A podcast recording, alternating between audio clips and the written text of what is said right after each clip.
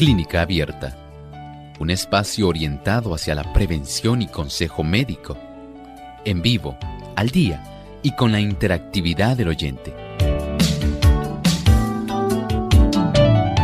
Clínica Abierta, poniendo al doctor a su alcance para un diálogo claro y honesto, porque nos importa su bienestar y salud.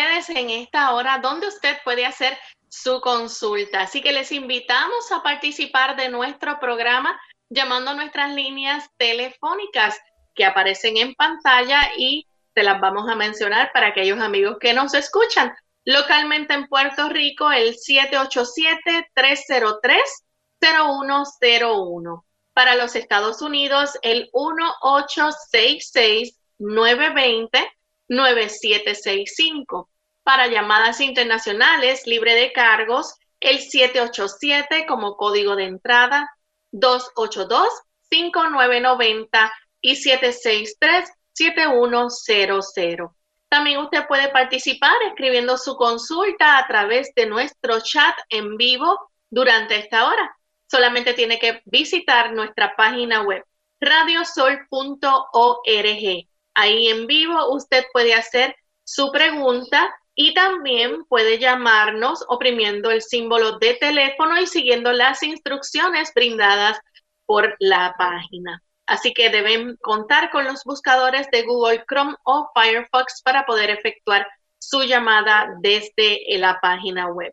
También queremos recordarles a aquellos amigos que nos siguen por las diferentes plataformas de las redes sociales. Estamos en Facebook, nos pueden buscar por Radio Sol 98.3 FM. Ahí en vivo también estaremos seleccionando algunas preguntas para contestar, así que quédense con nosotros para que disfruten del programa en el día de hoy.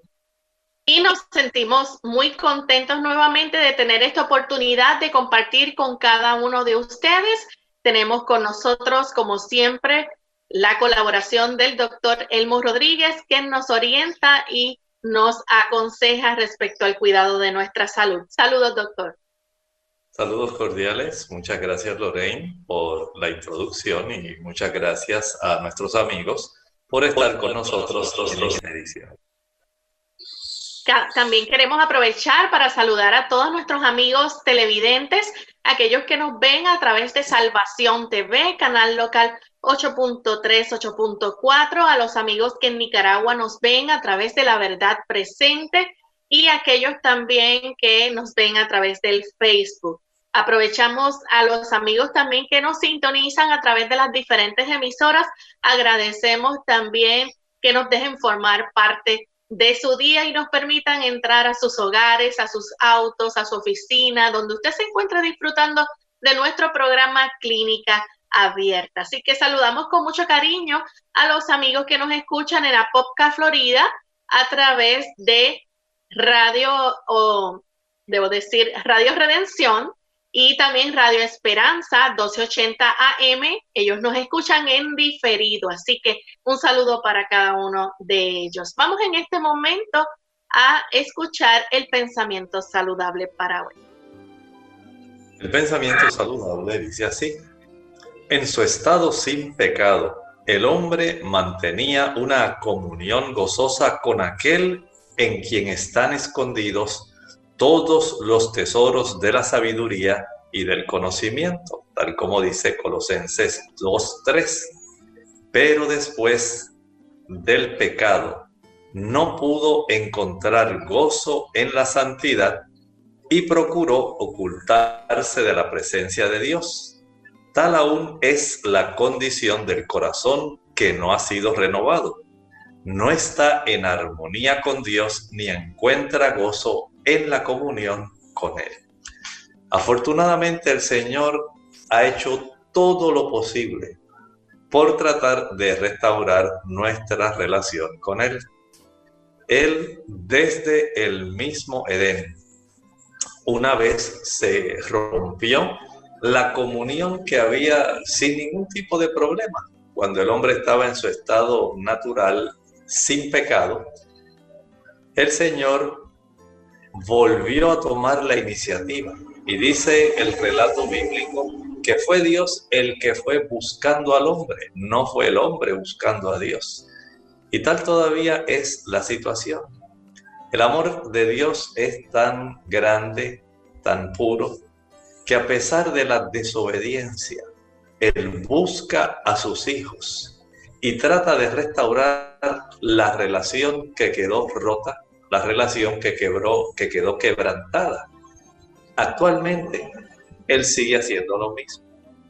Envió a esta tierra a nuestro Señor Jesucristo, de tal manera que nosotros pudiéramos entender que Dios nos busca, que Dios nos ama, que vino a manifestarse en carne para que nosotros pudiéramos comprender que Él está sumamente interesado en nosotros. Él quiere que esa relación se restaure y puede ser restaurada. Cuando abrimos nuestro corazón y le decimos, Señor, entra en mi corazón, su Santo Espíritu comienza a facilitar la restauración de la comunicación. Escucha su voz, también te habla a través de la naturaleza, también te habla a través de la conciencia y te habla especialmente a través de la Santa Escritura. Él desea que nuevamente nosotros podamos gozar de una comunión ininterrumpida con Él. Y tanto es su anhelo que Él ha proyectado un mundo nuevo donde allí veremos su rostro y hablaremos con Él cara a cara. Gracias, doctor, por esas palabras. También queremos recordarles a nuestros amigos que todos los días compartimos con ustedes noticias y la última información con relación al COVID-19. Para mantenernos al día, el doctor nos informa respecto al coronavirus. ¿Saben ustedes que se han encontrado que hay por lo menos tres especialidades médicas que son las que más están siendo expuestas para contagiarse con el coronavirus? Número uno, aquellos que se dedican al aspecto de la anestesia, los anestesistas. En segundo lugar, los médicos que trabajan en sala de emergencia, los emergenciólogos. Y aunque usted no lo crea, los oftalmólogos. Estas son las tres especialidades que más están adquiriendo el virus en proporción, digamos, total a la cantidad del personal médico que labora en los hospitales atendiendo este tipo de pacientes. Sea usted muy cuidadoso. Hay que entender que parte de toda la problemática que se genera con el personal tiene que ver precisamente en el deseo de ellos atender a los pacientes, pueden adquirir lamentablemente el virus y si ellos están demasiado expuestos con sus defensas muy bajas, muchos de ellos van a sufrir exactamente igual que cualquier otro paciente. La segunda de las noticias que tenemos es que se ha encontrado en estudios que se han estado realizando de la compilación de datos relativas a este virus, que el 62% de las personas que padecen el virus desarrollan ageusia o disgeusia, ageusia o disgeusia. Y usted dirá, doctor, ¿y qué es eso? Bueno, es que pierden el sabor de su lengua. Y es que en la superficie de la lengua tenemos los mismos receptores que el virus ataca también en el área de los pulmones. Son receptores a la enzima convertidora de angiotensina 2. Y en esta área, siendo que en la lengua también existen, cuando el virus ataca, el 62% de las personas que están afectadas van a perder el sabor. También se ha encontrado en otra noticia que el agua del mar y el agua de la piscina, de una alberca, no transmiten el virus. Primero, por la salinidad del agua del mar, muere el virus y por la cantidad de cloro que tiene el agua de la alberca o piscina, tampoco lo transmite. Sin embargo, sí se nos amonesta a que si usted ya en su país tiene el permiso para tener esa libertad de darse un buen chapuzón en la piscina o en la playa, recuerde que el distanciamiento social sigue siendo prevalente para que usted no lo vaya a adquirir por la vía aérea. Y precisamente esa es la cuarta noticia. Se ha encontrado que cuando usted está en una plática, especialmente en un ambiente cerrado, y usted está platicando, está en una conversación que dure por lo menos un minuto en voz alta sin cubreboca, ¿sabe usted que más de mil partículas de virus van a estar eh, siendo expulsadas, estas gotitas de saliva, van a estar en el aire y usted tiene una gran probabilidad de adquirirlo. Por eso no deje de usar su mascarilla, no deje de usar su, cubreboca y mientras esté a su alcance, evite estar en lugares confinados, cerrados, para que se pueda entonces eh, usted evitar el asunto de contraer el virus, ya sea que lo inhale o que llegue a su mucosa oral, nasal u oftálmica. Sea muy cuidadoso. Ponga su protector sobre la boca y evite este problema, y especialmente en los lugares que están cerrados. Gracias, doctor, por la información. Vamos entonces a recibir las llamadas de nuestros amigos. Ya tenemos en línea telefónica a Nelly. Ella se comunica desde el pueblo de Aguadilla. Adelante, Nelly, con la pregunta.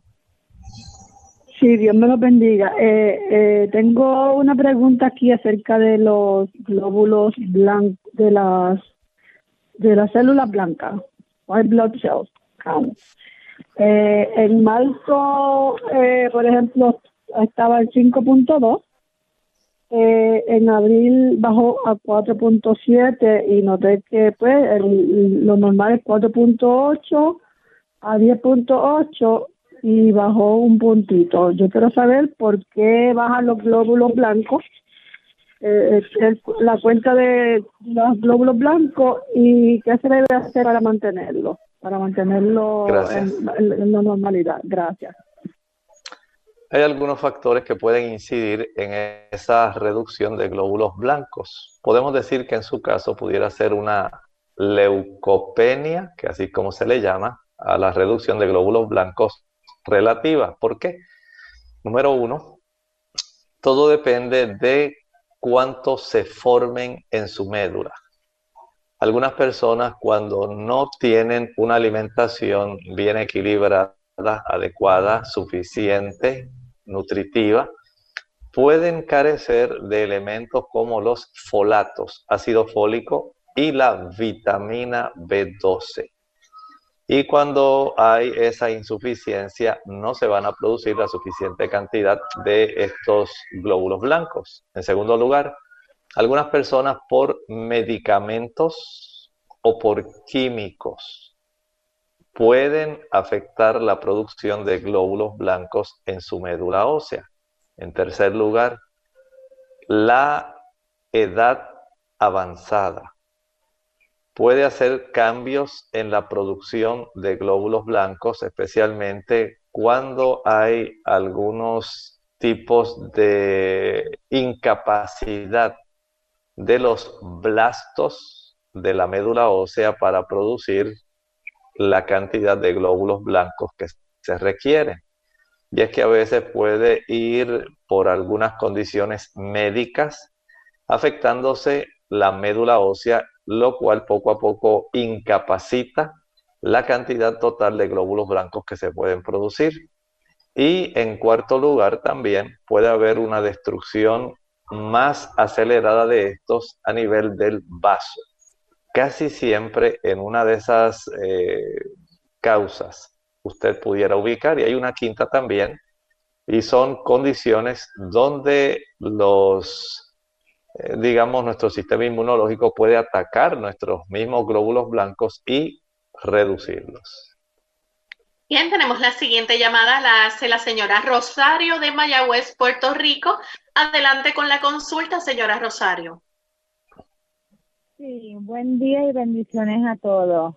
Nada, resulta que esto estaba un poquito subida de peso, decidí cambiar toda mi dieta para comer más saludable y todo, pero entonces ahora estoy en, en, en un peso y estoy estancada y no sé si es que mi cuerpo resiente la carne, el arroz, el pan, porque como ahora estoy con, con frutas y vegetales, pues no sé si eso es lo que sucede.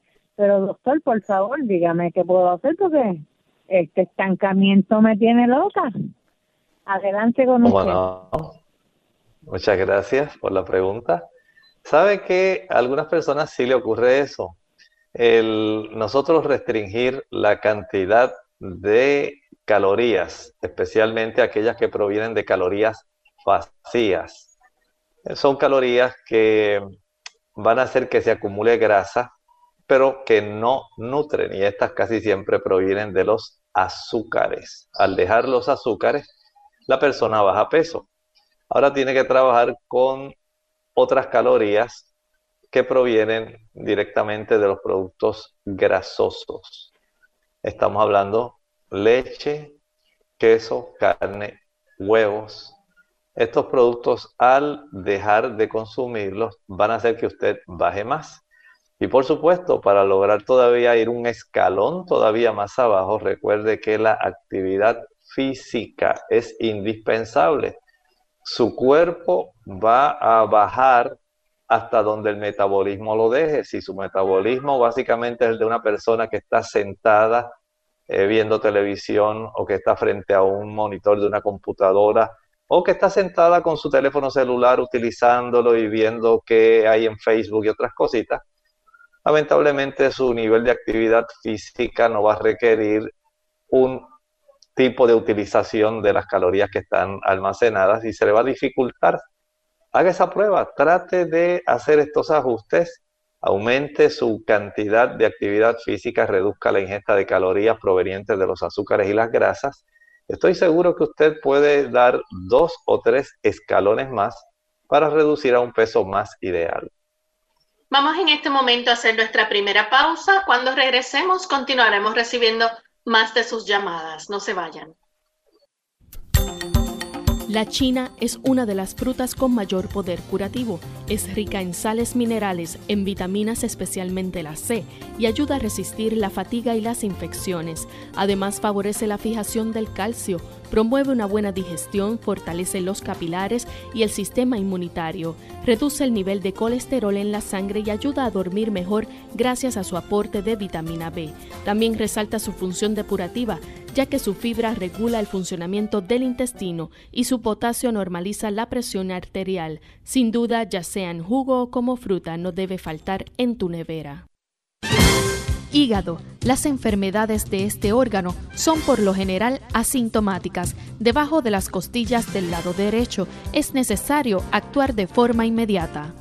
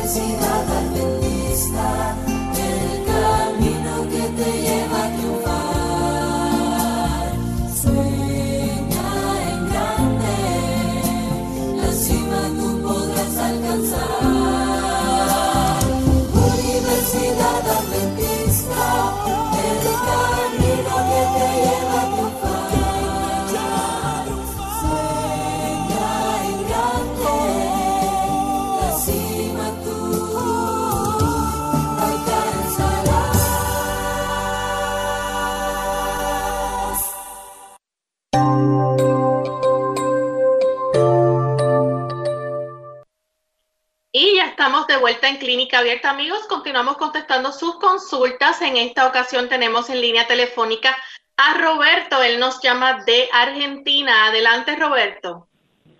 Buen día, Loren, doctor Elmon. El gusto de saludarlos y agradecido de poder participar.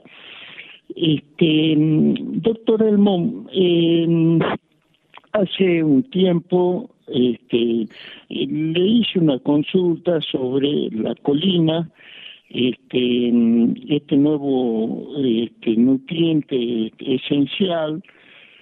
Eh, y usted nos, nos comentó de que sí que no había problema este, en la, con la alimentación este, vegana, a la cual yo escribo de hace mucho tiempo ya, que se podía cubrir este, las, eh, las necesidades de colina, que unos cuantos portales este, la dan en 550 miligramos por día. Este, y yo estuve buscando información en Internet sobre cantidades que aportan eh, los distintos alimentos este pero falta información este, por ejemplo algún portal habla de que los cacahuetes son los que más aportan pero no dan la cantidad. Entonces no sé si usted este, doctor Elmond tendrá inspector este mm, poder darnos con ejemplos de un desayuno almuerzo cena que este, más o menos este, eh, esos esas comidas tipo veganas ¿De qué manera podríamos estar llegando a los 550 miligramos recomendados? O si de pronto este, usted prefiere que este, preparar una respuesta y que pudiese llamarlo a lo mejor dentro de un tiempo, 10 días, 15 días, lo que usted diga, y, y darnos esos ejemplos. Este, eh, le agradecemos muchísimo la atención y, nuestro deseo de que tengan muy buen día. Muchas gracias Roberto, por lo menos eh, está interesante su planteamiento. Sí, entiendo que usted desea saber más o menos las porciones o raciones, la cantidad de alimento para cubrir esas necesidades y, en qué alimentos lo podemos eh, obtener, por lo menos, si me permite, hasta el próximo martes. Este próximo martes, usted sea tan amable en llamarnos al programa y espero para ese día, si Dios lo permite, el tener una respuesta en relación a el asunto que usted nos está preguntando. Bien, vamos en esta hora a recibir la llamada de Aida. Ella se comunica de Humacao, Puerto Rico. Adelante, Aida. Buen día, este doctor. Yo tengo 64 años. Y algunas de mis condiciones son ojos secos, colesterol, tengo problemas con la válvula mitral, tengo benigna neoplana del hombro derecho, artritis, gastritis, osteoporosis. Mi pregunta es, ¿el colágeno me puede ayudar en esto en algo? ¿Y cómo usarlo antes después de comida o en polvo o en líquido? Gracias. Muchas gracias. Mire, en realidad el colágeno eh, como tratamiento para esas condiciones básicamente no va a hacer nada. Recuerde que el colágeno en realidad son aminoácidos. Y el cuerpo, aunque usted ingiera el colágeno eh, tal como lo está haciendo, él los tiene que descomponer estos aminoácidos. Eh, la secuencia que compone el colágeno debe ser descompuesta para entonces el cuerpo absorber los aminoácidos que necesita y formar su propio colágeno. O sea que básicamente podemos decir que no hay un beneficio real directo a no ser que usted tenga deficiencia de algunos aminoácidos que están contenidos en el colágeno y que por alguna razón no consumiera en este momento entonces usted pudiera tener ese tipo de beneficio, pero en realidad, si usted desea tener fuentes que provean los mismos aminoácidos sin necesidad de emplear su dinero en el uso de este producto, de este colágeno, consuma las legumbres de todo tipo, habichuelas blancas, negras, pintas rojas, lentejas, chícharos, arvejas, eh, también las oleaginosas, las almendras, nueces, semillas de calabaza, semillas de girasol, y todo esto le puede ayudar. Son formas, al igual que los cereales integrales, para que usted pueda tener a su alcance estos aminoácidos. Bien, la próxima consulta la hace Ginette desde Estados Unidos. Adelante, Ginette. Pues yo soy, yo, yo tengo 49 años y este desde el año pasado ya me comenzó lo que es la monopausia. Este, pero ya hace como un mes que me levanto durante la, madrugada con un picor en las en los dos brazos y en los dedos y es un picor que desesperante. Cuando mientras más me rasco más me pica. Y este ya no sé qué hacer o sea me despierto con ese picor y pues sigue hasta que me vence el sueño y me vuelvo a dormir. Pero qué será relacionado con con la monopausia o qué qué me puede dar para eso porque es insoportable ese picor. Y es en los dos brazos y en los dedos Mire, antes de que usted vaya a, digamos, a imaginarse qué está ocurriendo, sería bueno si pudiera verla, digamos, un dermatólogo, porque se pueden revisar a ver si hay presencia de algún tipo de ácaro o algún otro tipo de zoonosis que pudiera estar afectando la piel. No todo necesariamente eh, se lo podemos adjudicar a la menopausia, aunque sí entendemos que pueden haber cambios, ¿verdad? Que pueden afectar eh, directamente aún la integridad de las funciones de la piel y que pudieran irritarse algunas terminaciones nerviosas libres, que son generalmente las que dan este tipo de picor. Pero no podemos eh, nada más pretender que todo lo ocasiona la menopausia. Yo preferiría que usted, digamos, por un lado, por lo menos para que duerma en estos días en lo que usted ve al dermatólogo, aplíquese por lo menos eh, pulpa de sábila. Pero vaya al dermatólogo para que él pueda verificar si es que hay algún tipo de zoonosis primero, alguna dermatitis atópica, algún tipo de notalgia parestésica también que puede suceder. Y de acuerdo a eso, pues con mucho gusto el médico le puede recetar y nos puede llamar para decirnos qué fue eh, lo que le encontró. Bien, la próxima consulta la hace Diana de San Juan, Puerto Rico. Adelante, Diana. Buenas, ¿cómo estamos? Eh, el Señor les bendiga. Eh, tengo una pequeña situación tengo a mi hijo de 21 años que lleva ya como tres meses o cuatro con unos dolores pélvicos en el lado derecho. que lo hemos llevado al gastro, al gastro, lo hemos se lo ha recetado cuánto medicamento hay, se le ha hecho un sonograma eh, de, del área donde pues aparece como que no tiene nada, pero a principio la gastro le había dicho que podía ser que te tuviera los intestinos llenos de, excreta. Entonces tenían que empezar una dieta que estuvo haciendo, pero el dolor sigue, persiste, tomando medicamentos, llevando, no puede hacer ejercicio, si come le sigue el dolor, este, ¿qué podemos hacer? Porque él tiene cita en agosto de este año con otro gastro en el auxilio. Pero me preocupa porque pues se sigue quejando de dolor cada vez que come. En ese lado no puede hacer ejercicio ni hacer ningún tipo de fuerza, doctor. ¿Qué podemos hacer? Muchas gracias.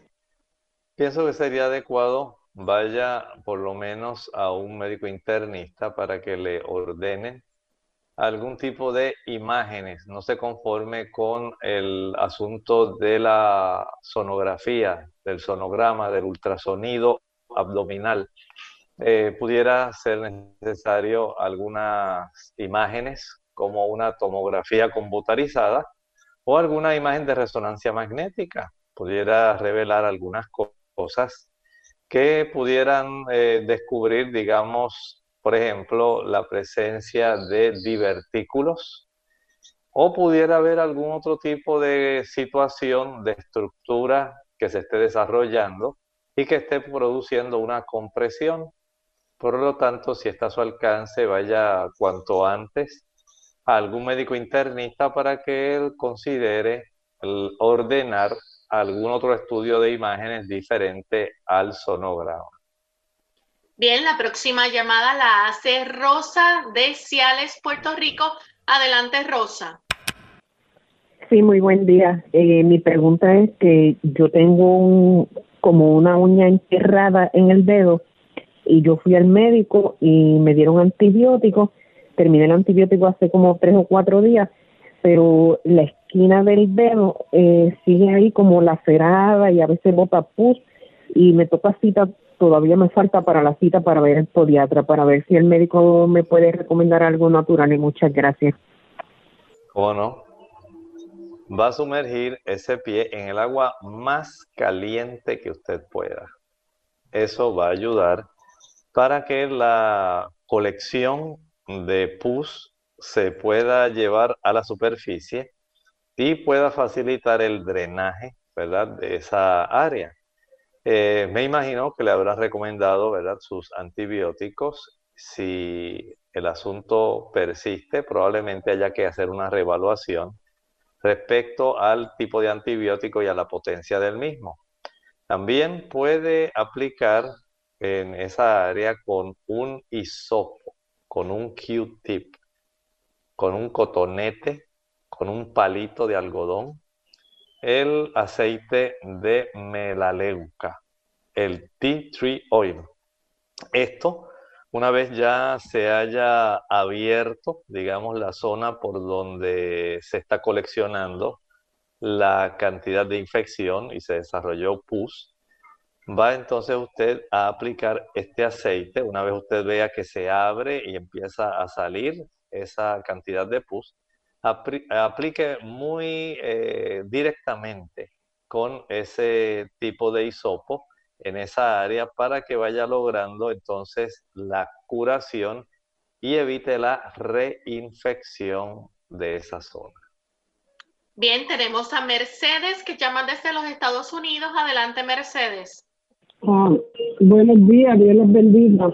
Eh, mi consulta es para es una amiga mía, ya tiene un hijo, bueno, son los dos ya, con una alergia eh, que le dan eh, que le duelen los ojos, eh, a veces botan porquería por los ojos, pero también sangra mucho. Y el miedo de ella es que de noche le coja el sangramiento eso y ¿verdad? pueda pasar algo. Ellos están entre la edad de, son 8 y 9 años y, y ella dice que constantemente, ella le ha hecho remedios naturales, le da, nos lava la cara con eh, manzanilla, ellos así no comen carne, son más veganos que no comen muchas cosas.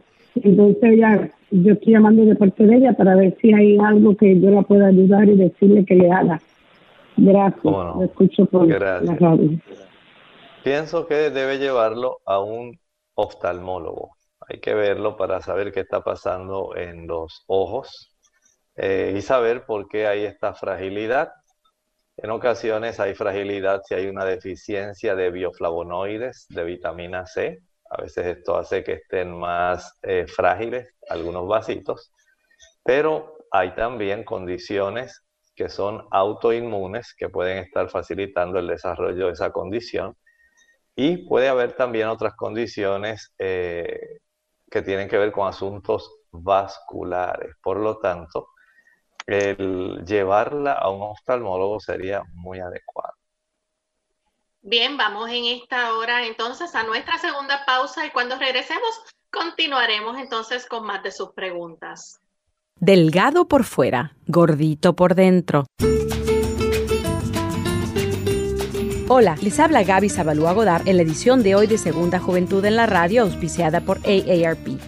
Muchos creen que estar delgado es estar en forma Sin embargo, nuevos datos podrían cambiar tu manera de pensar. Recientes estudios demuestran que aquellos que se consideran afortunados por comer de todo y aún mantener su figura no son tan privilegiados como creen. Ahora se ha descubierto una condición descrita como delgado por fuera y gordo por dentro, que no es otra cosa que un flaco gordo. ¿Suena contradictorio? La realidad es que existen personas que a pesar de no considerarse exteriormente obesas, pueden presentar síntomas de gordura en su interior. Esto se explica de la siguiente manera. Aunque su índice de masa corporal sea normal, pueden presentar acumulación de grasa en los órganos internos, lo cual acarrea un sinnúmero de problemas de salud. Por ejemplo, existen estudios donde se demuestra que aquellos que no se mantienen en un peso a través de las dietas y ejercicios, a pesar de ser delgados, pueden acumular grandes depósitos de grasa en sus órganos. Algunos científicos afirman que el exceso de grasa puede confundir el sistema de comunicación interna, propiciando ataques al corazón o diabetes, por lo que realizarse un examen que determine tu estado físico puede ser el mejor indicador de tu estado de salud.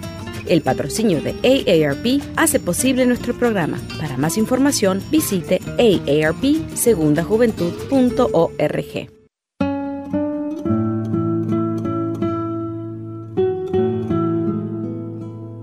La mayor parte de los fracasos nos viene por querer adelantar la hora de los éxitos.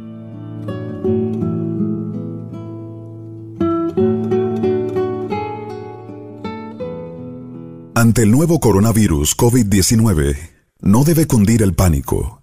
Pandemia no es un sinónimo ni de muerte ni de virus mortal. Esto no significa que vamos a morir todos. El mensaje es, la vacuna eres tú. Según cómo te comportes, podemos evitar la propagación del virus. Este es un mensaje de esta emisora. Clínica Abierta. Y ya estamos de vuelta en Clínica Abierta, amigos. Continuamos contestando sus consultas. En esta ocasión tenemos a Mercedes que llama de los Estados Unidos. Adelante, Mercedes. Continuamos entonces con el señor González. Él se comunica de San Juan. Adelante, señor González. Sí, buen día y gracias. Eh, tengo un, eh, yo he escuchado varias cosas sobre la vitamina D, que es una hormona ahora que la produce la piel cuando da el sol o y, y otra que el cuerpo produce la hormona y el sol la activa. Eh, ¿Cuál es la verdad? Gracias. Gracias. La realidad es que nosotros eh, solamente facilitamos el que a nivel de la piel haya una exposición de un tipo de químico que al entrar en contacto, el 25 hidroxicolecalciferol, al entrar en contacto con la luz, entonces se torna activo. De ahí viaja directamente a una conversión adicional que ocurre en eh, los riñones. Y por supuesto, entonces ya la forma activa, el 1,25 dihidrocolecalciferol, facilita la absorción de calcio y de otras sustancias a nivel intestinal. Pero lo cierto es que sí, la luz es la que básicamente facilita ese cambio químico que le pone entonces al riñón la oportunidad de hacer una forma que sea la efectiva en nuestro cuerpo. Tenemos también a Carmen de San Juan, Puerto Rico. Adelante, Carmen. Bueno, buenos días. ¿Aló? Sí, buen día, Carmen. Adelante con la pregunta. Ah, buenos días, mira, me llamo Carmen León. Este, bueno, tengo 75 años. Eh, me están dando desbalances desbalance y quisiera saber qué puedo tomar. Yo estoy tomando una, una, una, este, unas cuestiones naturales, pero que si, bueno, si ustedes me dicen qué puedo tomar, se los agradezco. Ajá, me da un momentito lo que voy a la cocina este, a cogerlo por allá. ¿Está bien? Bueno, les recordamos a nuestros amigos, a partir de este momento vamos a estar entonces contestándole las consultas a los amigos del chat y también de Facebook. Ya no estaremos entonces recibiendo más llamadas. Vamos entonces en este momento, doctor, si puede contestarle a nuestra amiga Carmen. ¿Cómo no? Carmen, sería útil que usted ya tuviera un diagnóstico definitivo. Eh, asumo que el médico le habrá dicho que usted tiene algún problema en el oído interno, donde tenemos los canales semicirculares, que son los que controlan en realidad el movimiento en cualquier ángulo. Estos canales están llenos de un líquido que se llama endolinfa y de acuerdo a la aceleración o desaceleración de ese líquido sobre unas células especializadas que contienen unos cilios, entonces se puede dar esta sensación de mareo, de vértigo. Algunas personas, si es un vértigo sencillo, pueden sencillamente con el té de jengibre controlarlo. Y se ha encontrado que es muy efectivo, por lo menos dos tazas al día, si no hay alguna contraindicación de hipertensión arterial. Otras personas pudieran requerir el uso de lipoflavonoides para ayudarse con este problema. Hay otras personas que ya han desarrollado algunos cambios internos eh, respecto a la cantidad de sangre que nutre estas áreas. Recuerden que estas estructuras, ellas no existen solas. Ellas necesitan eh, ser suplidas de sangre. Tiene que también haber un sistema venoso para sacar las sustancias que nos sirven tiene que haber eh, sistemas linfáticos en la proximidad. Y por supuesto, esto ayuda para que todo esto se conserve en condiciones óptimas, pero a veces se daña. A veces se pueden afectar eh, estas estructuras por medicamentos. Medicamentos que las personas toman pueden afectarlas. Eh, pueden ocurrir cambios en la composición de esa endolinfa especialmente la química del endolinfa, eh, particularmente el potasio, puede afectar esa composición y trastornar. A veces también pueden suceder que haya algún tipo de inflamación en esos canales. Noten que son causas diversas, eh, pero en términos generales pruebe. Si no padece de alta presión, tomando una taza de té de jengibre por lo menos dos veces al día. Bien, vamos entonces a contestarle a nuestros amigos del chat y de Facebook. Tenemos varias consultas. Entre ellas nos escribe Elena Ramírez de la República Dominicana. Ella tiene 56 años y dice que en un programa anterior preguntó sobre la cataplasma de linaza triturada, cómo se prepara y por cuánto tiempo. Eh, se puede usar esta entonces para los quistes benignos en las mamas y pues no logró su turno, así que le gustaría saber cómo usted le puede ayudar en este momento. Bueno, ella lo que puede hacer es añadir una taza de la linaza ya seca en semilla en la licuadora de tal manera que la va a triturar en seco. No le va a añadir agua, no le añada nada.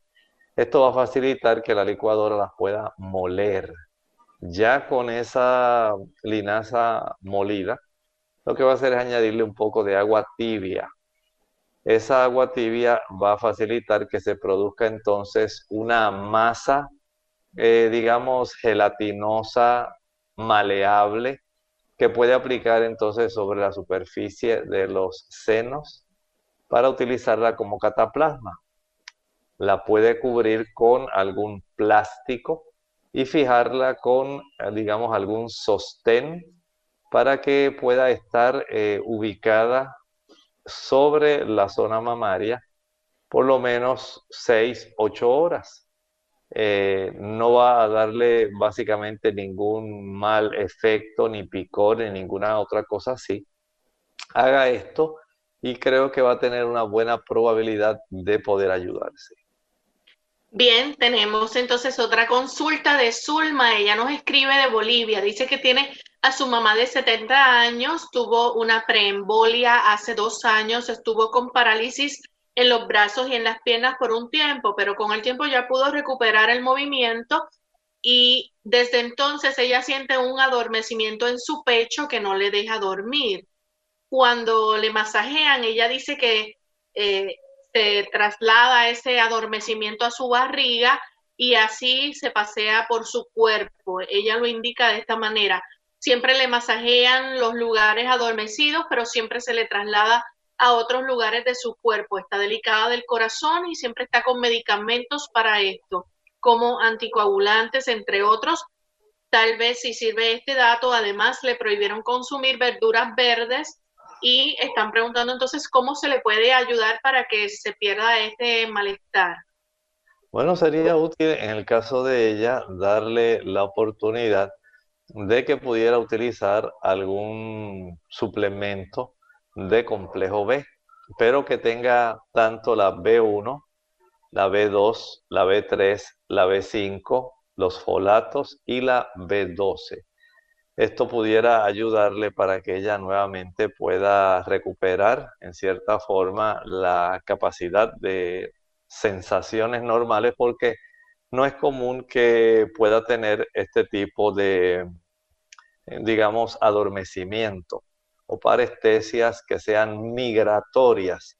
Pudiera haber algún efecto, digamos, de algún medicamento. Deben entrar a buscar información respecto a efectos adversos que los medicamentos que ella toma pudieran estar produciendo en su caso, si eso fuera así, llévela al médico internista o al médico que la atiende para que le pueda, si es posible, hacer algunos cambios respecto a los fármacos que utiliza. A través del Facebook tenemos a Ide Peralta, ella dice que su papá tiene reflujo, está tomando agua de papa y pregunta si aparte ¿qué otra cosa más le podría ayudar o podría tomar porque él siente como una flema en la garganta? Bueno, en realidad esa flema se forma por la irritación que produce el reflujo. Puede usar también el jugo de repollo, es muy útil, pero también puede hacer gárgaras con salvia. Las gárgaras con salvia pueden ser útiles para ese tipo de situación de tal manera que se reduzca la inflamación que siempre se va a producir a consecuencia de este reflujo gastroesofágico. Si él está sobrepeso, baje peso.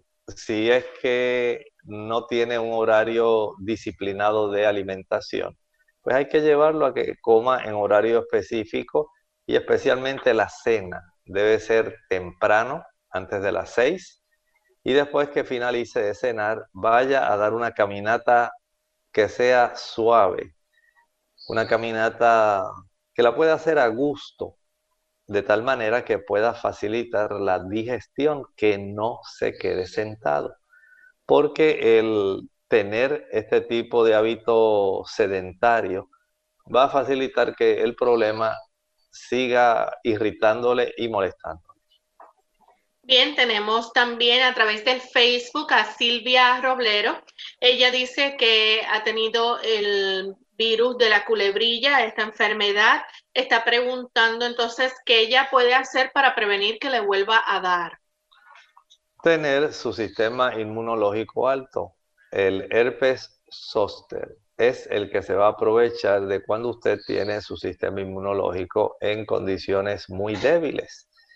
Si usted se expone mucho al sol, especialmente el sol entre las 10 y las 2 de la tarde, es más fácil que aparezca. Si usted se expone a situaciones de mucha tensión, situaciones difíciles, es más fácil que su sistema inmunológico pueda inmunosuprimirse y sea más fácil para el virus poder hacer su manifestación cuando no hay una buena ingesta de alimentos que nutren el organismo. El organismo básicamente es vencido por el virus que está a la expectativa y va a aprovechar cualquier momento de debilidad en su sistema general corporal para él manifestarse. Por ejemplo, las personas que se acuestan tarde, las que se acuestan a las 12, a la 1, es más fácil que esto ocurra. Las que no se ejercitan, es más fácil que esto ocurra. Las que tienen la vitamina D muy baja, también es más fácil que esto ocurra. Las que están expuestas a mucha tensión, las que no se alimentan bien, ellas son las que más van a facilitar que el sistema inmunológico se quede por debajo del nivel óptimo y el virus entonces se goza porque no hay nadie que lo pueda contrarrestar. Tenemos a Sonia de la República Dominicana que nos escribe a través del chat. Ella dice que últimamente sus manos se le ponen resecas al punto de que a veces se le agrietan y le sangran. Ha aplicado varias cremas, dice que para poder ayudar a esa resequedad, pero nada le funciona. ¿Será que le puede recomendar algo que ella se pueda aplicar? ¿Cómo no? Vamos a utilizar algo primero internamente. La recomendación es prepare jugo de zanahoria con pepino y a esto le va a añadir alguna cucharadita de linaza. Proceda a licuar muy bien y a colar. De este jugo espeso va a tomar diariamente una taza. No se exceda, porque si no va a adquirir una coloración amarillenta. Este tipo de producto le da fortaleza a su piel. También puede aplicar eh, friccionando su piel eh, vitamina E líquida. Hay unas vitaminas E que vienen de 40.000 unidades líquidas. Con ellas usted puede básicamente aplicársela. Recuerde que si usted está usando un exceso de desinfección, usted utiliza eh, mucho desinfectante, aunque sea en gel, pero el alcohol va a ir resecando. Y si usted no tiene una buena capacidad de elasticidad y de producción de grasa necesaria, entonces el cuerpo comienza a sufrir eventos que pudieran tratar de desarrollarse así. Sin embargo, hay algunas condiciones dermatológicas que pueden cursar con ese tipo de presentación. A veces ocurre así también con la psoriasis y hay también ciertos defectos, eh, deficiencias, más bien vitamínicas, que pudieran facilitar el cuadro donde se resquebraja la piel, especialmente cuando hay deficiencias de vitamina B1 y B2. Bien, nuestra próxima consulta la hace Eduardo desde El Salvador. Dice que tiene una cantidad de flema acumulada en su pecho, no puede sacarlo. Dice que la poca que ha sacado es flema color transparente a un poco amarilla. ¿Cómo se le puede ayudar? Eduardo, lo primero es tratar de ingerir cerca de unos seis, eh, digamos, unas seis botellitas de 16 onzas. Esto estamos hablando de tres litros es necesaria la cantidad de agua para que se fluidifiquen las secreciones y se le pueda facilitar entonces al mecanismo de la tos el que se pueda expulsar estas flemas que se han ido acumulando. Pero si no hay una buena ingesta de agua, esto no va a ocurrir.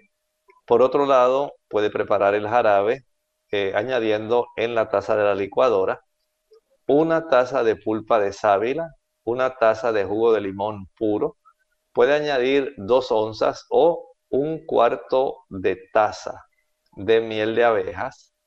Añádale a esto algunas ramas de berro. Añádale también un rábano, un diente de ajo y una cebolla completa.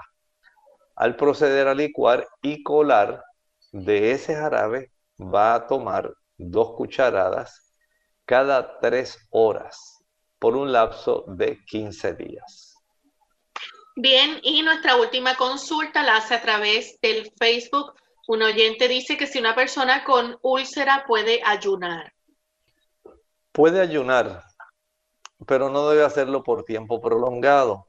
Recuerde que cuando ya la persona tiene una disciplina de alimentación, de una manera automática, porque así funciona el sistema nervioso parasimpático, se van a activar los, eh, digamos, las células productoras de ácido clorhídrico, las células parietales.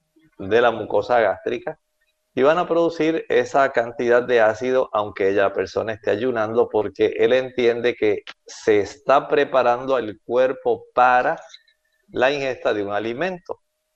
Él no sabe que usted está ayunando. Él lo va a saber cuando no llegue ningún tipo de alimento al estómago. Ahí es que lo va a saber. Y va a aumentar un poco más la acidez, aunque después, ante la ausencia de la falta de alimento en ese horario, comienza a reducirse la cantidad de irritación y la producción, por supuesto, de este ácido clorhídrico. En ese sentido, pues usted sea muy sabio. Si esto le va a acarrear un problema, primero prefiera eh, adoptar, ¿verdad?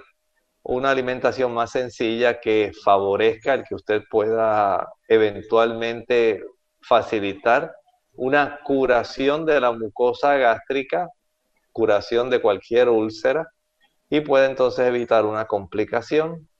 Hay momentos donde la sabiduría debe imperar y la razón también debe dominar. Bien amigos, ya hemos llegado al final de nuestro programa. Agradecemos a todos por la sintonía que nos han brindado y queremos invitarles a que mañana nuevamente nos acompañen en otra edición, el lunes, en otra edición más de Clínica Abierta. Estaremos tratando un tema interesante, así que esperamos que nos sintonicen. Vamos a despedirnos entonces con este pensamiento final. En la segunda carta que escribió el apóstol Pedro, el capítulo 1 y el versículo 2, perdón, 20, dice ahí, entendiendo primero esto, que ninguna profecía de la escritura es de particular interpretación. La Sagrada Escritura tiene todas las claves que el ser humano necesita para poder comprender el significado de los símbolos y de lo que está escrito en la profecía. Esto le da la oportunidad que ella misma pueda explicarse sin que nadie de una forma antojadiza comience a dar lo que yo creo que dice o lo que a mí me parece que está diciendo. La escritura sola, Dios mismo, utilizando pasajes en diversas áreas, facilita la comprensión del tipo de mensaje codificado que se está dando en una profecía. Y desde ese punto de vista podemos comprender que el Señor nos da esta amonestación no permita que usted vaya a ser objeto de un engaño porque alguien solamente le dice lo que él cree que dice. La misma escritura habla, la sola escritura. Ella misma da todas las claves para que usted comprenda en qué tiempo estamos viviendo. Recuerde, si usted quiere saber más de profecía, haga contacto, llame algún miembro de la Iglesia Adventista del séptimo día que con mucho gusto le puede ayudar en este menester. Gracias, doctor. Gracias a los amigos por la sintonía y nos despedimos. Será entonces hasta la siguiente edición de Clínica Abierta. Compartieron con mucho cariño el doctor Elmo Rodríguez Sosa y Lorraine Vázquez. Hasta la próxima.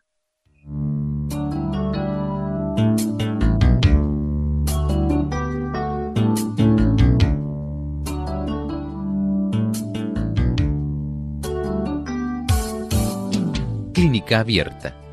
No es nuestra intención sustituir el diagnóstico médico. Antes de poner en práctica cualquier consejo brindado en este programa, usted debe consultar con su médico. Hasta la próxima.